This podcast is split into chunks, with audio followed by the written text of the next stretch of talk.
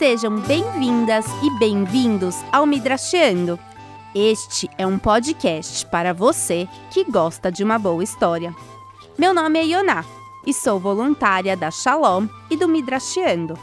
E começo contando para vocês que estou aguardando uma oportunidade para falar sobre líderes desde o começo do nosso podcast no ano passado.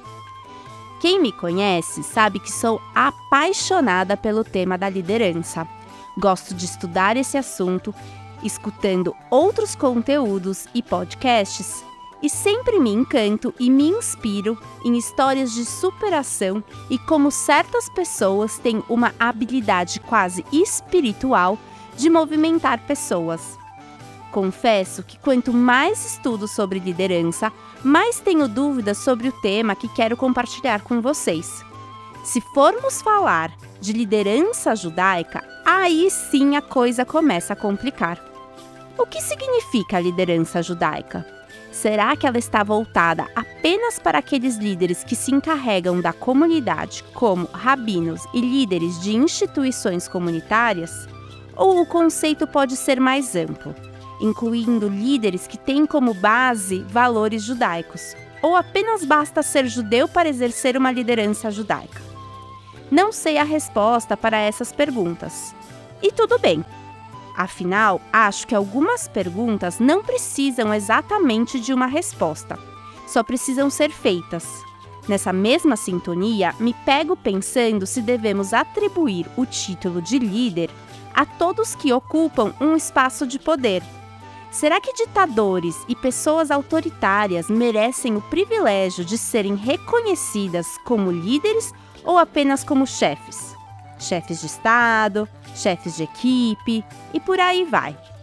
Todo mundo conhece alguém que está em um lugar de poder, mas que na prática não exerce liderança. Todas essas questões me fazem olhar para nossa história e tradição judaica. E penso: o que será que a trajetória de nossos líderes durante todos os séculos podem nos ensinar sobre a liderança ainda hoje? para refletir sobre esse tema tão especial, logo no nosso primeiro episódio do Bloco de Líderes, quero falar sobre quatro personagens marcantes na Torá: Moisés, Aaron, Miriam e Yoshua. E refletir por que precisávamos de quatro líderes para sair do Egito e chegar em Israel, a terra prometida. Como esse comitê conseguiu o êxito dessa empreitada? Nesse episódio, vamos usar a Torá como um mapa que poderia ser estudado em alguma escola de administração de empresas e também em um seminário rabínico. Como a Torá pode ser um guia para a liderança em 2023? Será que isso vai dar certo? Ajusta aí o volume do seu fone, porque você não vai querer perder essa história. A primeira vez que entendi que as histórias da Torá também poderiam ser encaradas como uma história de liderança e que os personagens bíblicos poderiam ser referências de lideranças atuais, tomei um susto.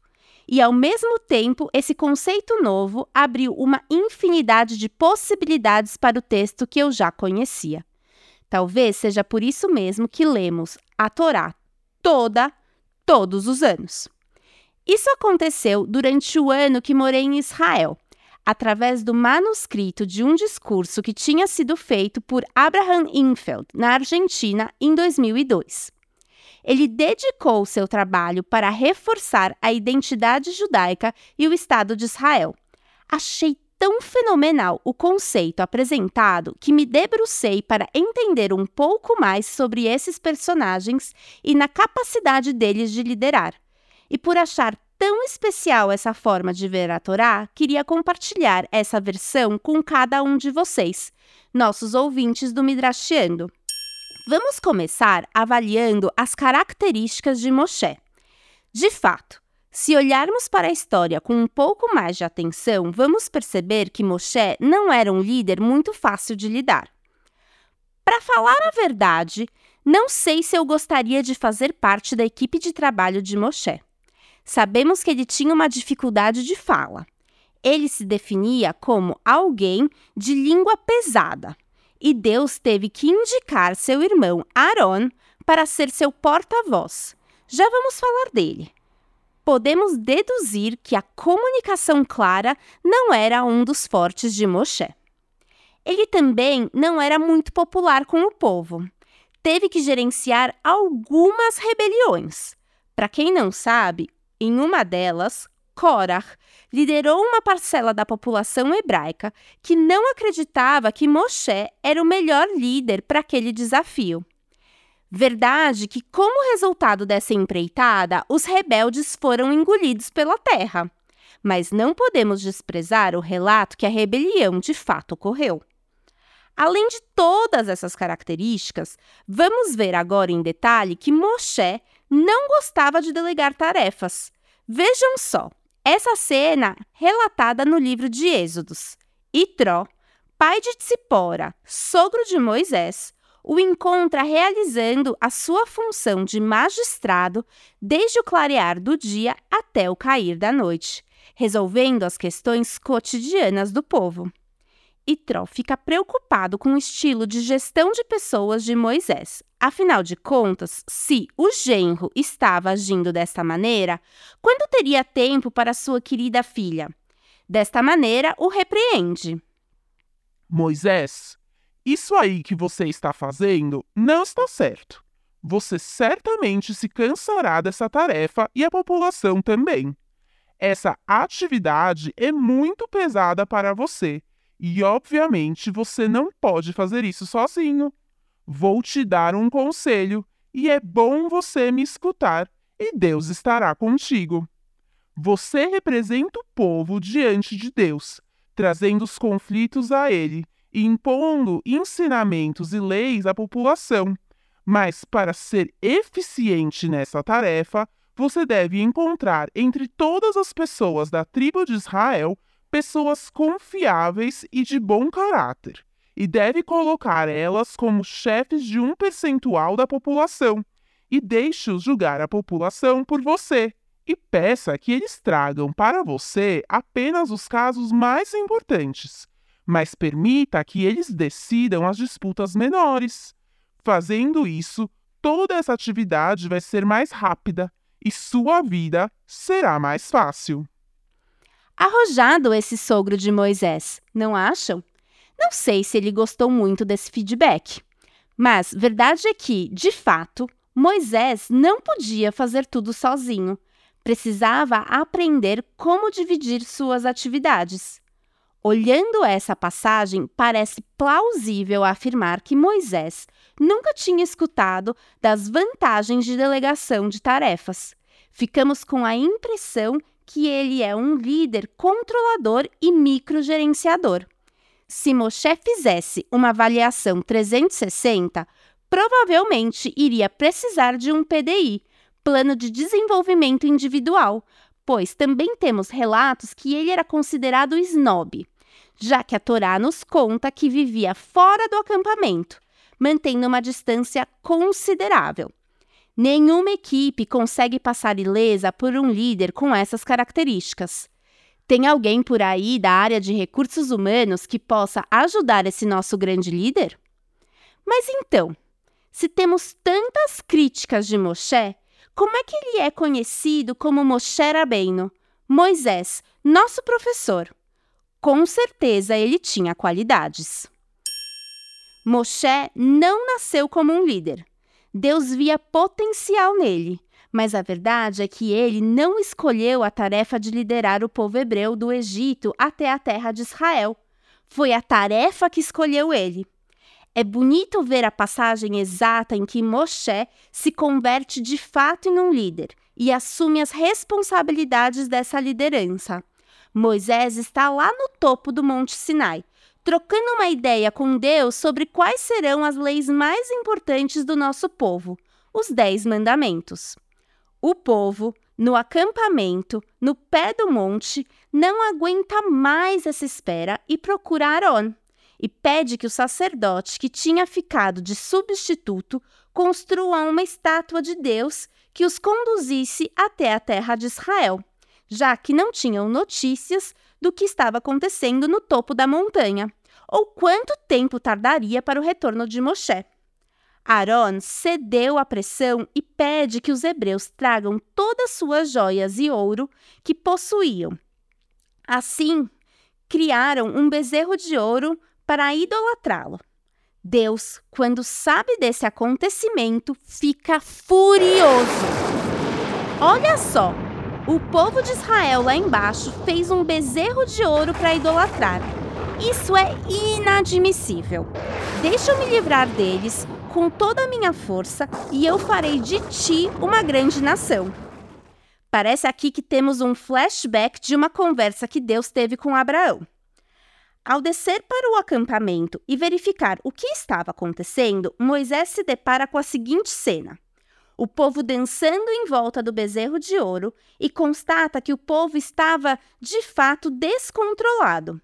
Moshe fica bravíssimo e destrói as tábuas com os dez mandamentos. Tenta pedir explicações para o seu irmão Arão, mas não tem nenhuma resposta que o satisfaça já que Arão permitiu que o povo ficasse fora de controle. Como consequência do seu ato, Moshe precisa voltar ao topo do Monte Sinai para conseguir a segunda versão das tábuas da lei e também para pedir perdão a Deus em nome do povo. Ao subir a montanha e ter a sua reunião com Deus, Moshe diz: O povo é culpado, de fato. Porém, você irá perdoar esse pecado, pois senão peço que apague o meu nome da Torá. Pode parecer um relato dramático. Entretanto, se pararmos para avaliar o que está acontecendo, Moshe está bravo com o povo, mas ele tem uma missão. Ele acredita nessa missão e é por isso que desafia a Deus.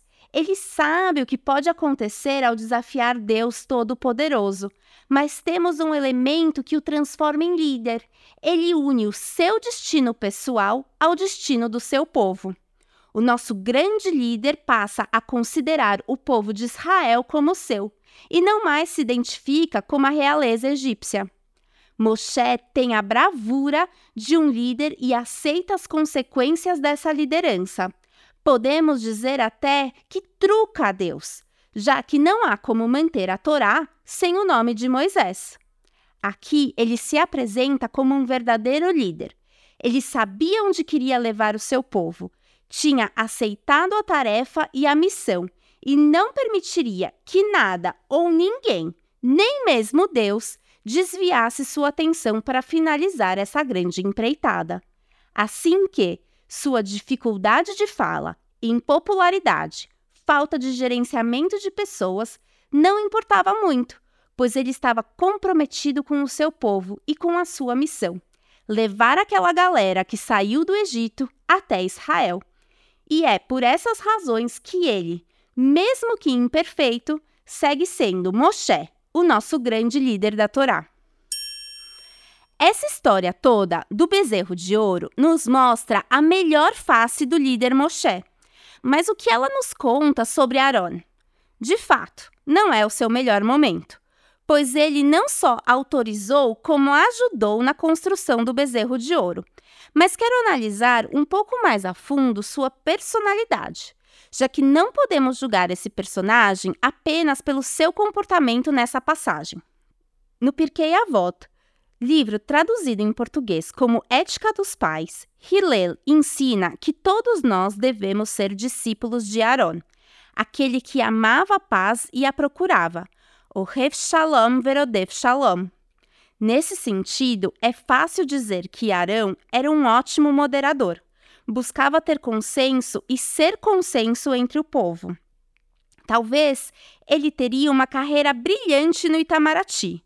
Rússia e Ucrânia não seria dificuldade para Aaron, já que tinha uma grande habilidade de falar e convencer os outros a tomar uma atitude moderada. Estava sempre ouvindo a cada um dos indivíduos do povo.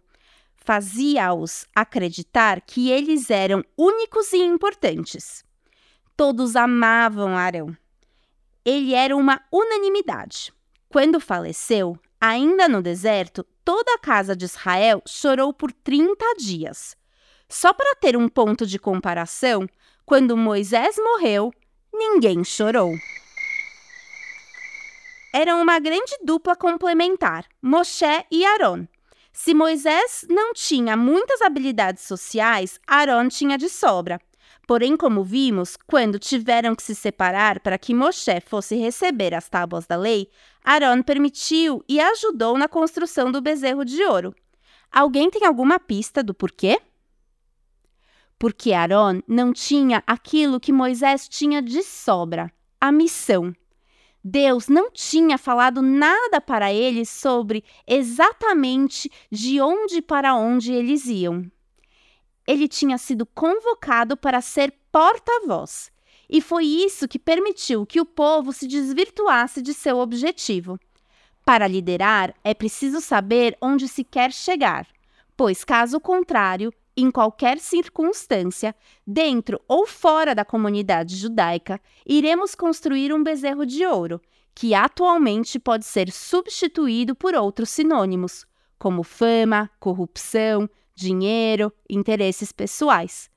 Mas a dupla Moshe e Aaron funcionava bastante bem, porque um tinha de sobra o que faltava no outro, e vice-versa. Saber que não temos todas as qualidades é libertador.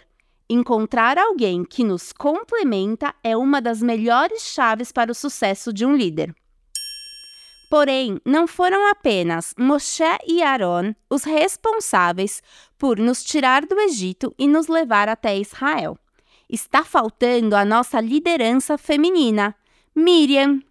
Podemos dizer que tanto Moshe e Aaron eram muito racionais olhavam para um problema e já queriam antecipar a solução, cada um à sua maneira. Mas seus discursos eram para as mentes, e só isso não é o bastante para transformar uma pessoa e inspirá-la e movimentá-la. Precisamos de emoção. Sabe aquele arrepio que te dá quando você se sente inspirado a conquistar o mundo? Essa sensação não é racional, ela vem de um lugar do coração e não do cérebro. Somente conquistando as emoções e tirando o melhor delas é que podemos sair de um lugar e ir até outro. Por isso precisamos de Miriam como líder do nosso povo também. Como parte desse comitê, ela era responsável pela emoção e tocava as pessoas de uma maneira profunda e não racional. Miriam cantava, dançava, era como uma fonte de água. O que Miriam representa é a paixão por aquilo que se faz. Somente ter uma missão, Moshe, ou ser excelente com pessoas, Aaron, não faz com que as pessoas deixem a tranquilidade de sua zona de conforto para movimentar o mundo. Miriam consegue mover o povo hebreu através da música, da dança, despertando brilho no olhar de cada um. Depois de atravessar o mar logo na fuga do Egito e ver como os soldados egípcios se afogavam nas águas que se fechavam atrás dos hebreus, foi ela que conseguiu tranquilizar o povo e levá-los ao entendimento real de que finalmente tinham saído do Egito para sempre. Esses três personagens até agora foram responsáveis por tirar o povo hebreu do Egito porém não eram suficientes para chegar em Israel. Os três morreram antes de chegar lá. Me desculpa o spoiler. Aqui entra a figura que faltava para completar essa jornada: Josué, Yoshua. Ele é o nosso garoto inovador, aquele que sabe usar o mais novo aplicativo para avaliação de dados e transformar a missão de Moshe em um plano tático de ação. Com Yehoshua, todo sonho se torna realidade. Ele era capaz de transformar o porquê, que era representado por Moshe, e o como, de Aaron, num o quê. Ele tinha a capacidade de pedir relatórios, controlar a população, dividir a terra em tribos, realizar planos de guerra, definir a quantidade de impostos que cada um deveria pagar e como o governo gastaria. Sua responsabilidade é transformar a missão de Moshe em uma realidade. Por isso, apenas com ele, o povo hebreu conseguiu conquistar a terra de Israel. Podemos dizer que ele também sucedeu Moshe. E isso é uma lição importante que muitos líderes se esquecem. Já vi que muitos colegas têm grandes dificuldades de criar um plano de sucessão. Quem vai continuar com a mensagem criada? É a falta desse tipo de planejamento que acaba sendo uma grande tragédia, já que nesses casos todo o movimento criado morre junto com o líder no momento em que ele sai dessa função. No nosso caso, teríamos ficado só com a Torá, sem nenhuma continuação, e todo o esforço de chegar às margens do Rio Jordão, na fronteira com a terra de Israel, teria sido inútil. E a Torá não mostra o povo entrando em Israel. Desculpa aqui mais um spoiler. Uma das coisas mais difíceis que não se ensina em nenhum curso é como passar o bastão. E aqui, Yoshua é a prova de que isso é mais do que necessário. Moshe era sábio o suficiente para preparar Yoshua para continuar com sua missão de liderar o povo após a sua morte. Você sabe o que fazer para que sua ideia não morra depois de sua aposentadoria? Yoshua foi capaz de criar o ambiente certo para que a história de Israel fosse contada até hoje e é por isso que ele é tão importante e faz parte desse comitê e ganhou até um livro próprio no Tanar. O episódio de hoje falou de muitos conceitos de liderança. Quais as qualidades de um líder? Refletimos que, mesmo sem todas essas características, ainda assim podemos assumir cargo de liderança. Apenas é preciso ter autoconhecimento e humildade para encontrar outras pessoas complementares, que possam ajudar cada um de nós em nossos objetivos.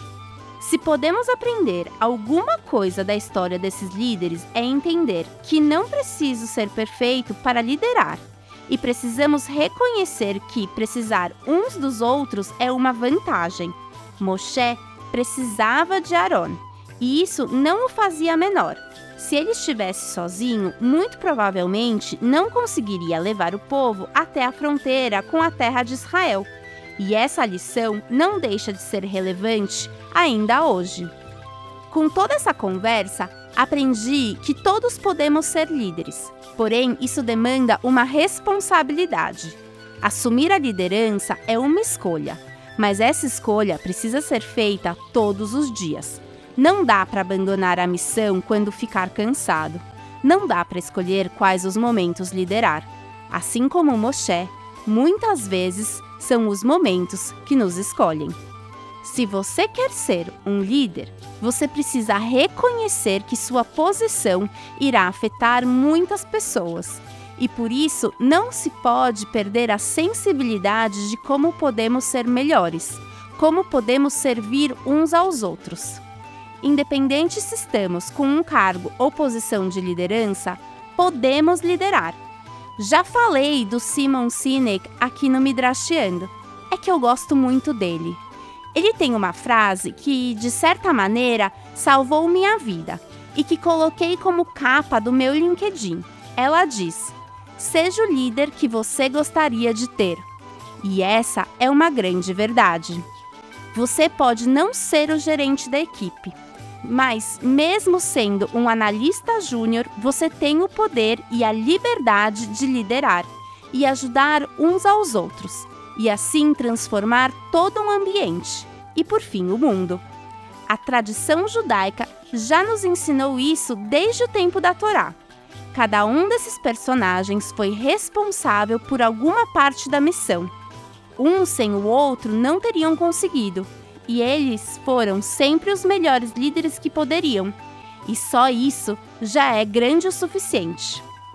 Você gostou dessa história? Já tinha pensado como esses personagens bíblicos podem ensinar lições de liderança ainda hoje? Espero que você tenha descoberto uma perspectiva nova desse livro sagrado que lemos todos os anos. Se você se inspirou e essas lições de liderança fizeram sentido para você, compartilhe com seus amigos e familiares esse episódio. Segue a gente aqui no seu agregador de podcast favorito e também nas redes sociais para acompanhar nossa programação, arroba Midracheando. Daqui duas semanas voltamos com mais uma história para te desafiar e inspirar. Até lá! Este é um podcast da comunidade Shalom com o apoio do Maral Malamim. Este podcast contou com a participação da Rabina Fê e da Thaís Friedman no roteiro e do Beni Zecre e do Ciro Neto na música e edição.